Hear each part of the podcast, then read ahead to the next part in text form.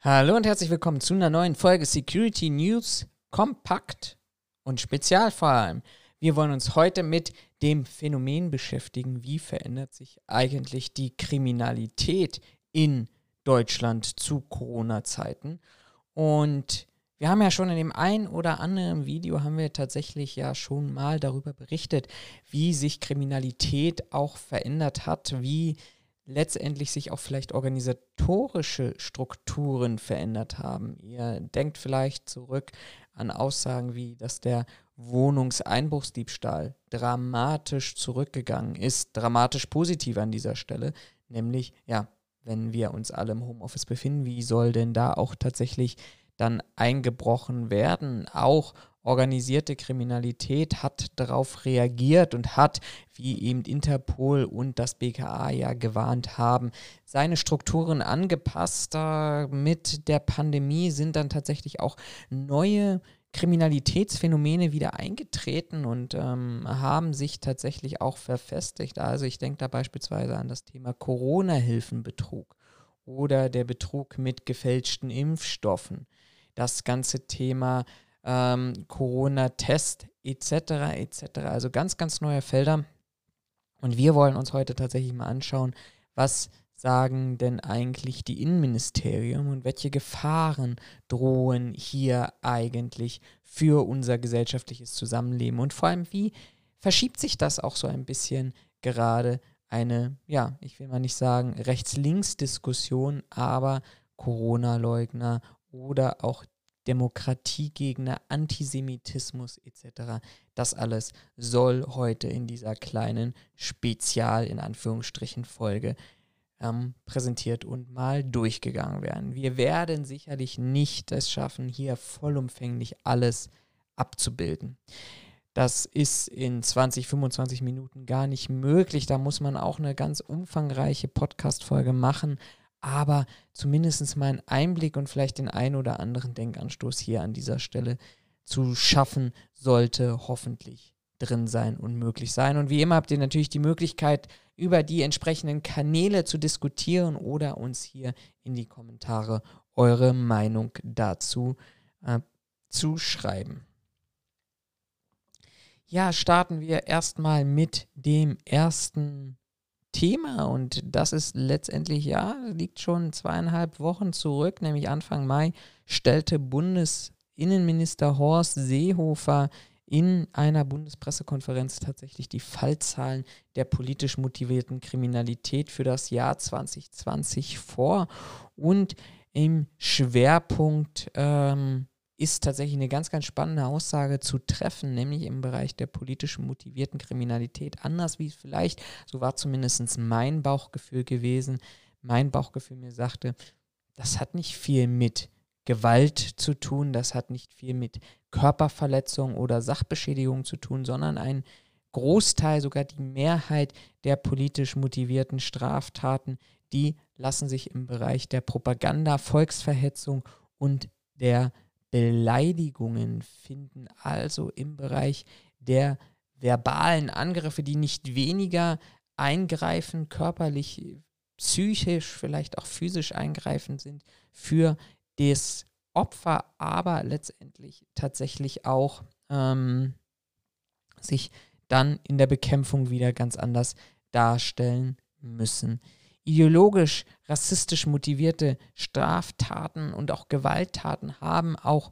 zugenommen und insgesamt hat der Bereich der politisch motivierten Kriminalität im Jahr 2020 einen Höchststand äh, erreicht, weil letztendlich ja sich hier auch ein Trend in den vergangenen Jahren festigt, also eine Beobachtung in den äh, letzten ähm, äh, neun Jahren, die man da machen kann, wenn wir uns mal schauen, dann haben wir äh, ähm, die Erfassung der rechtsmotivierten Straftaten jetzt seit dem Jahr 2001.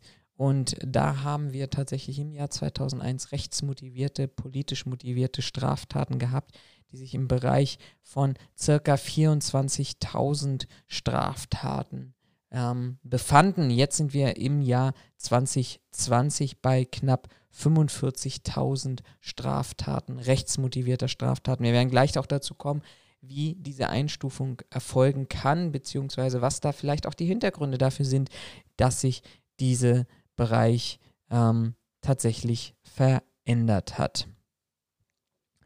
Ähm, aber auch die politisch motivierten Gewaltstraftaten können wir uns hier auch mit Zahlen belegen. Das ist ein Anstieg von 2019 auf das Jahr 2020 mit 19 Prozent.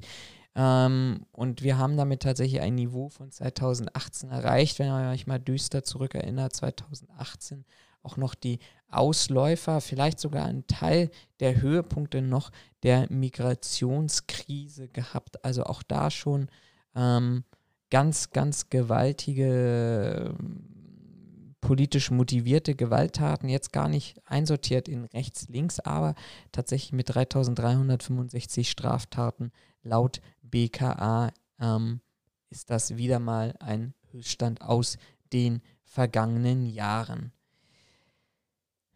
Ist das jetzt nun überraschend oder nicht? Wir werden uns gleich auch nochmal angucken, dass wir auch in einem anderen Bereich eine Zunahme haben und zwar noch eine deutliche Zunahme haben. Aber ähm, äh, Timo Reinfrank beispielsweise, der Geschäftsführer der Madeo Antonio Stiftung, die sich gegen Rechtsextremismus einsetzt, Initiativen und auch Studien dazu fördert, sagte, naja, der Anstieg rechter Straftaten ist überhaupt nicht überraschend, weil wenn man sich mal anschaut, wer so in den Parlamenten, sowohl in Landesparlamenten, aber auch im Bundestag sitzt, dann ist es tatsächlich auch durch die Rhetorik, die dort gefördert wird und die Rhetorik, die dort genutzt wird, ähm,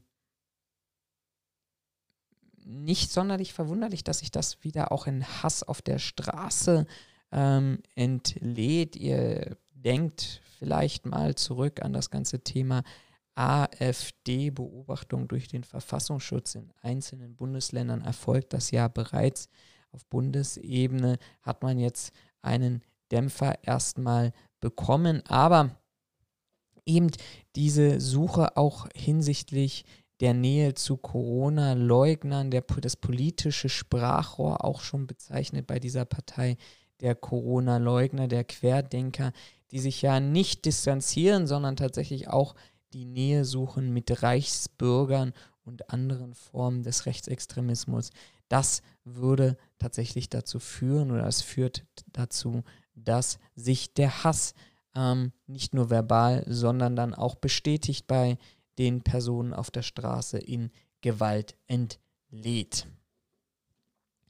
Aber wir verspüren nicht nur einen Anstieg rechter Straftaten, sondern wir spüren auch einen deutlichen Anstieg, Anstieg linksmotivierter Gewalttaten und da sind wir inzwischen bei einem Anstieg von 45 Prozent.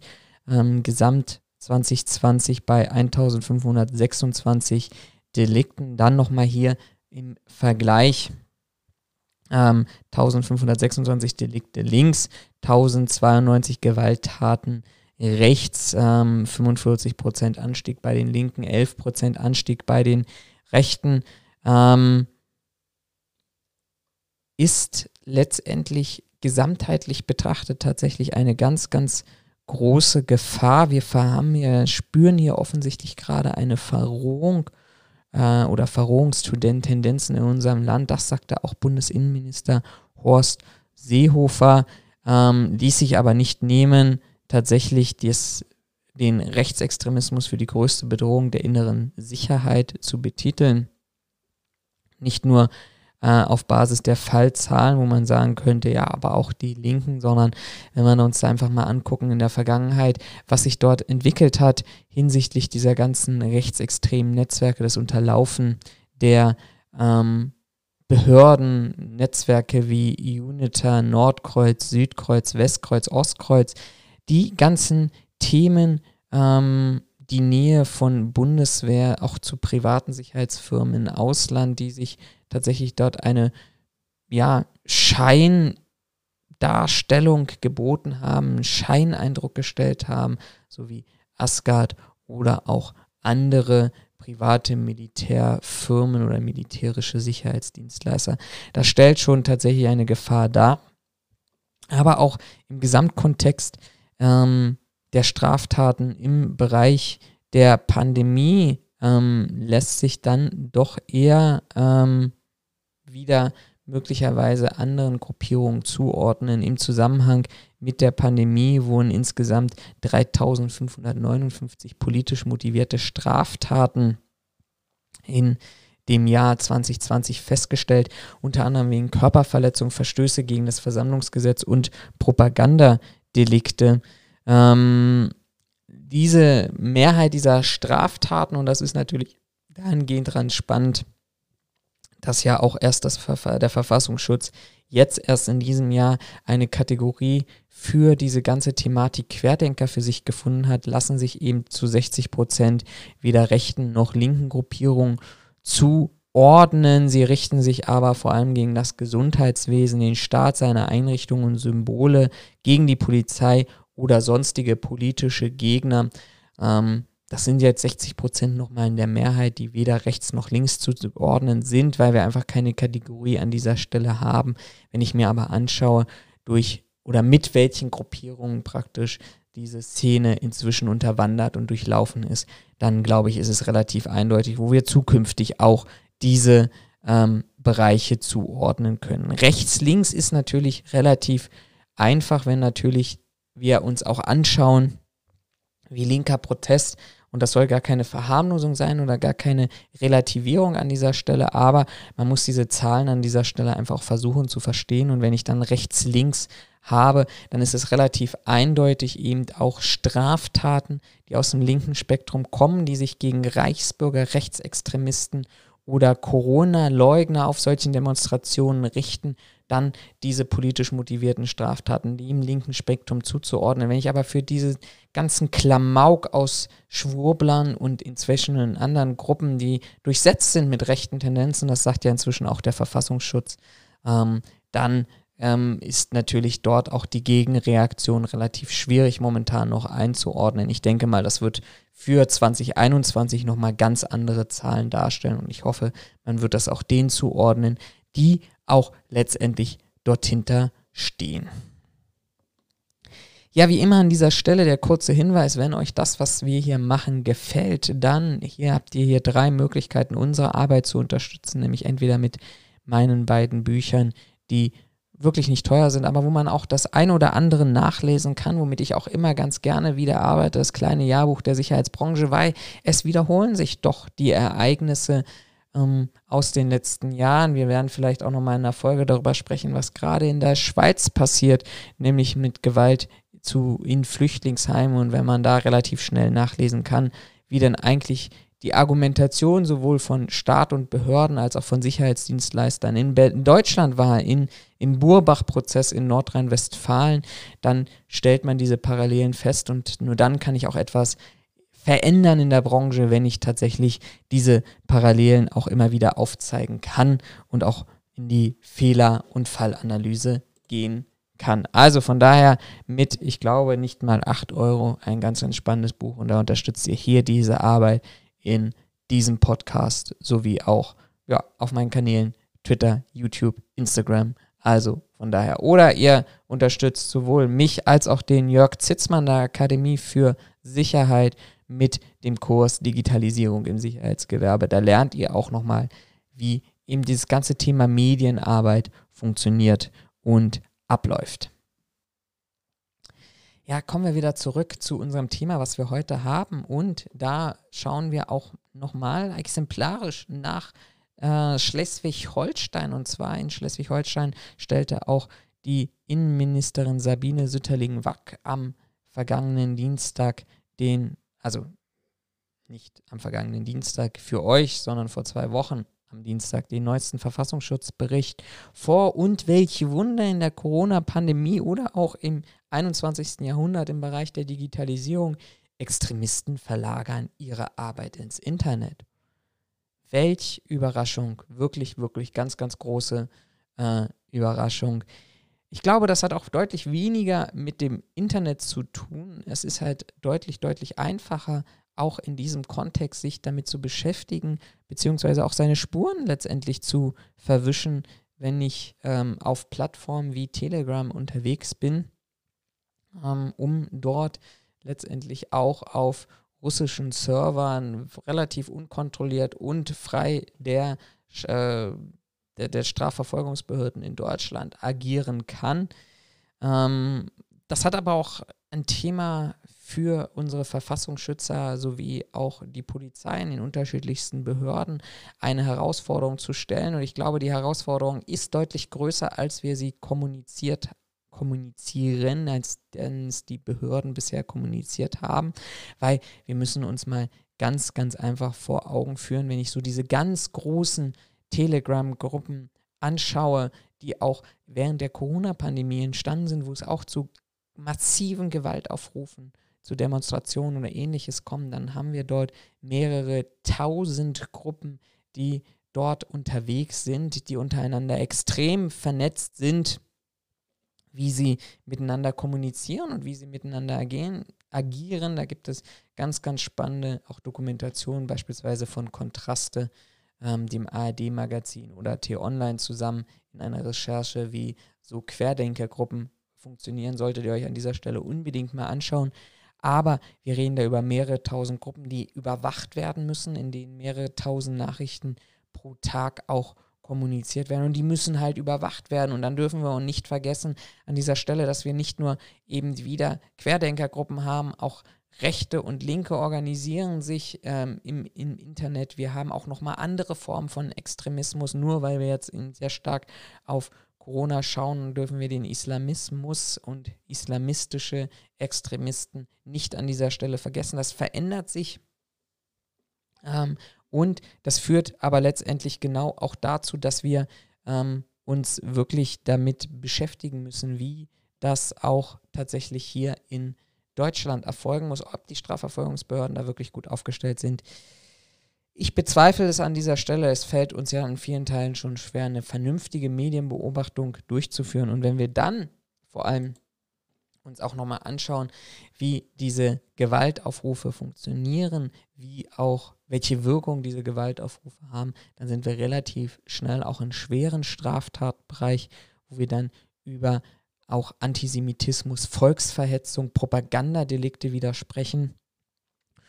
Und ähm, dann reden wir auch darüber, dass ähm, wir eben nicht nur den politischen Arm haben, wie vorhin dargestellt, sondern dass wir eben auch letztendlich dem Weg vom Wort zur Tat immer kürzer werden. Wir kennen das aus anderen Phänomenen heraus. Christchurch beispielsweise, der Attentäter von Christchurch oder ähm, auch hier in Deutschland über Netzwerke, soziale Netzwerke sich immer stärker radikalisiert. Ein Phänomen, das wir, glaube ich, auch bei der Diskussion in einer Podcast-Folge schon über die einsamen Wölfe gesprochen haben, wo sich eine ganze Gruppe online immer stärker radikalisiert in der Hoffnung, dass der Einzeltäter dann nachher auch wieder derjenige ist, der angreift und dann diesen Übergriff auch startet. Und bei Antisemitismus ist das tatsächlich auch ähm, deutlich, deutlich schwieriger. Das beobachten wir jetzt auch in den vergangenen Tagen mit dem Nahostkonflikt, mit dem Israel-Konflikt. Und da haben wir eben immer wieder ein Chat-Programm, ein Messenger-Dienst,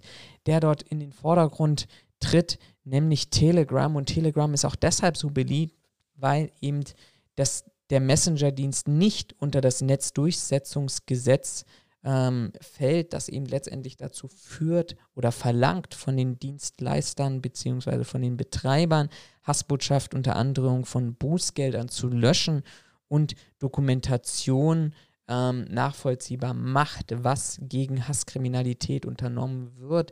Messenger-Dienste oder andere Portale wie Facebook, YouTube und Twitter sind verpflichtet dazu, ähm, was uns letztendlich auch dazu führt, dass eben genau diese Tendenzen, die wir gerade beobachten, nämlich wegzukommen von diesen, ich sag mal, öffentlich, gesellschaftlich akzeptierten Portalen hin in immer wieder äh, Randbereiche, ähm, ist relativ schwierig und das Netzdurchsetzungsgesetz, da haben wir auch diverse rechtliche Grenzen. Es gilt nämlich für sogenannte soziale Netzwerke. Werke, darunter sind gar nicht die Telemediendienstanbieter, Anbieter, ähm, die darunter fallen, ähm, wo es eben dazu geht, Plattformen im Internet zu betreiben, äh, mit anderen Teilen. Doch es geht eben auch ähm, im Kern die Herausforderung, dass es eine Gewinnerzielungsabsicht geben muss. Und da fällt eben Telegram nicht runter, weil ähm, Telegram eben letztendlich das Erzielen von Gewinnen nie das Endziel ist, wie auch schon mal der Vorstandsvorsitzende Pavel Durov sagte. Ähm, also von daher ganz, ganz schwierig und wir treiben tatsächlich ähm, in eine Gegend, wo wir auch immer wieder nur noch expliziten Gruppen oder Bereichen diese Informationen zur Verfügung stellen oder Verfügung machen. Nicht nur wir uns selber, sondern auch eben die entsprechenden Organisatoren solcher Gruppen, die ganz genau beobachten, wo geht letztendlich der Weg hin, wo bin ich zu angreifbar von den Strafverfolgungsbehörden. Ähm, aber auch eine rechtliche Änderung hier für Messenger-Dienste ist momentan erstmal in weiter Ferne, weil man muss eben, eben, immer auch noch sagen und fragen, wie ist denn auch die Durchsetzungskraft? Ne? Wenn ich ein Gesetz habe, was jetzt beispielsweise eben auch letztendlich Telegram verpflichten würde, diese App zu kontrollieren, beziehungsweise eben auch ähm, die ähm, Durchsetzung des Netzdurchsetzungsgesetzes auch zu erfüllen, dann muss ich eben da letztendlich auch nicht nur einen zahnlosen Tiger haben, sondern ich muss auch durchgreifen können auf die Messenger-Dienste. Ja, in der Quintessenz, was bedeutet das für uns? Also für uns bedeutet das, wir entwickeln, es verändert sich unser Straftatenkatalog, den wir, mit dem wir uns auch als Sicherheitsverantwortliche beschäftigen müssen. Wir, es verändert sich letztendlich hin von den klassischen Straftaten, die, und da sind ja noch ein bisschen ausbleibend, die polizeilichen Kriminalitätsstatistiken, die Vorveröffentlichungen belegen, diese klassischen Straftaten, mit denen wir uns in den letzten Jahren wirklich sehr intensiv auch beschäftigt haben, die auch in der öffentlichen Diskussion im, stark im Vordergrund standen, die gehen jetzt zu rück. Es bewegt sich hin. Wir nehmen einen zunehmenden oder stellen einen zunehmenden Trend bei den politisch motivierten Straftaten fest, womit wir uns auch eben letztendlich beschäftigen müssen als Security-Verantwortlicher. Was bedeutet das am Ende des Tages auch für mein Unternehmen, für unser Unternehmen, wie wir damit umzugehen haben? Ähm, sind wir angreifbar?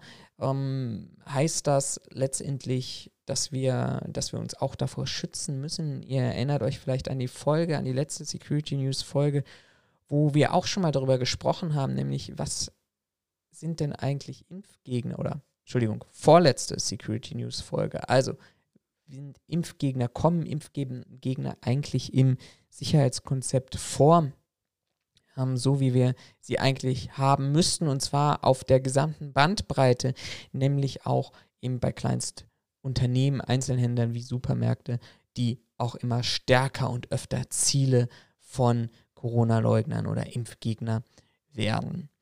Politisch motivierte Kriminalität steigt. Das heißt, wir müssen auch vielleicht als Security-Verantwortliche einen stärkeren Blick darauf haben, auf die Früherkennung von eben entsprechenden Tendenzen bei Mitarbeitern in unserem Unternehmen, eine gewisse Awareness schaffen bei unseren Mitarbeitern Whistleblowing-Systeme beispielsweise hier mal als Stichwort erwähnt, aber eben auch dann zu wissen, wenn ich entsprechende Hinweise bekomme, wie gehe ich damit um und das ist, glaube ich, relativ schwierig, wenn wir auch gesehen haben, dass eben genau dieses ganze Thema antidemokratisches Verhalten von Corona-Gegnern eben auch sich noch nicht so wirklich und explizit an dieser Stelle greifen lässt. Wir haben genauso festgestellt, wir müssen, wenn wir tatsächlich Straftaten beobachten wollen, eine Medienauswertung durchführen wollen, was ja auch immer mehr Unternehmen machen, müssen wir uns ganz stark damit beschäftigen, dass wir andere Kanäle uns anschauen müssen, nämlich solche Kanäle, ähm, die tatsächlich schwieriger auch zu überwachen sind, wie eben Telegram-Chatgruppen oder ähm, Bereiche im Dark Web oder Plattformen, die sich eben in solchen Szenen bilden. Das macht uns zu einer größeren Herausforderung. Und auf der anderen Seite müssen wir uns genauso eben auch damit beschäftigen, dass wir eben gucken, wie wir uns besser vielleicht auch vernetzen und eben diesen Informationsaustausch eben auch stärker forcieren. Wie gesagt, wenn euch dieses Video gefallen hat, dann Daumen hoch, abonniert uns, ähm, schreibt in die Kommentare, was ihr davon haltet. Das war jetzt, wie gesagt, ein ganz, ganz kleiner und kurzer Ausblick, den wir jetzt hier mal machen konnten, den wir mal durchführen konnten. Aber eben das, der Themenkom das Themenkomplex, der Themenkomplex, meine Güte, der Themenkomplex ist deutlich, deutlich größer, als wir es hier in diesen wenigen Minuten, in diesen 25 Minuten hier erfassen können. Von daher belest euch, schaut euch an, wie sich dieses ganze Thema entwickelt und dann vor allem bleibt gesund, bleibt anständig und ähm, euch alles Gute bis zum nächsten Mal. Ciao.